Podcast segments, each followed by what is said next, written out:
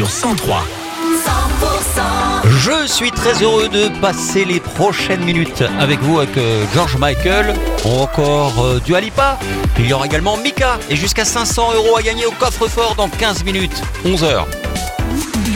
100%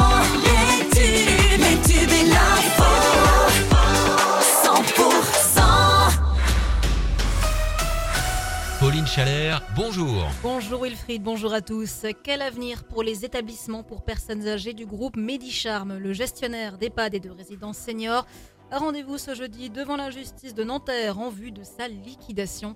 Les EHPAD sans repreneur risquent donc une fermeture. En Ariège, les EHPAD Fabas et du Fossat sont sur la sellette, surtout celui du Fossat qui recherche toujours un repreneur. Dans le Lot-et-Garonne, la résidence de Beurre à Villeneuve-sur-Lot est également concernée. Le délibéré sera rendu le 26 avril. Six mois de prison avec sursis et 3000 euros d'amende ont été requis hier contre le youtubeur toulousain Papacito pour avoir menacé dans ses vidéos sur YouTube le maire de Montjoie dans le Tarn-et-Garonne. Un fonds d'urgence pour la filière viticole dans le Tarn-et-Garonne. Les vignerons du 82 impactés notamment par les aléas climatiques ont bénéficié d'une enveloppe de 800 000 euros. Les premiers paiements ont déjà été effectués. Des stages pour sensibiliser les auteurs de maltraitance animale mis en place dès le mois de juin par le parquet de Cahors.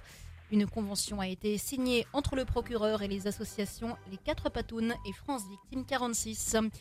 Plusieurs départements restent en vigilance jaune pour cru, le Tarn-et-Garonne, le Lot, le Lot-et-Garonne ou encore le Gers.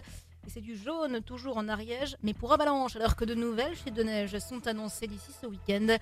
Grâce aux récentes chutes de neige, la station de Chioula rouvre aujourd'hui. Demain, ce sera au tour de Mijanès et samedi, Goulier-Neige. Dans le reste de l'actualité, l'inflation a ralenti en France à 2,9% sur un an en février, selon l'INSEE. Devant le Sénat, Judith Godrèche dénonce la famille incestueuse du cinéma et affirme avoir reçu plus de 4500 témoignages de victimes. L'actrice qui a pris la parole ce matin après avoir porté plainte contre les cinéastes Benoît Jacot et Jacques Doyon pour des violences sexuelles lorsqu'elle était adolescente. Elle a d'ailleurs demandé la création d'une commission d'enquête. Et puis Emmanuel Macron inaugure aujourd'hui le village olympique des JO de Paris.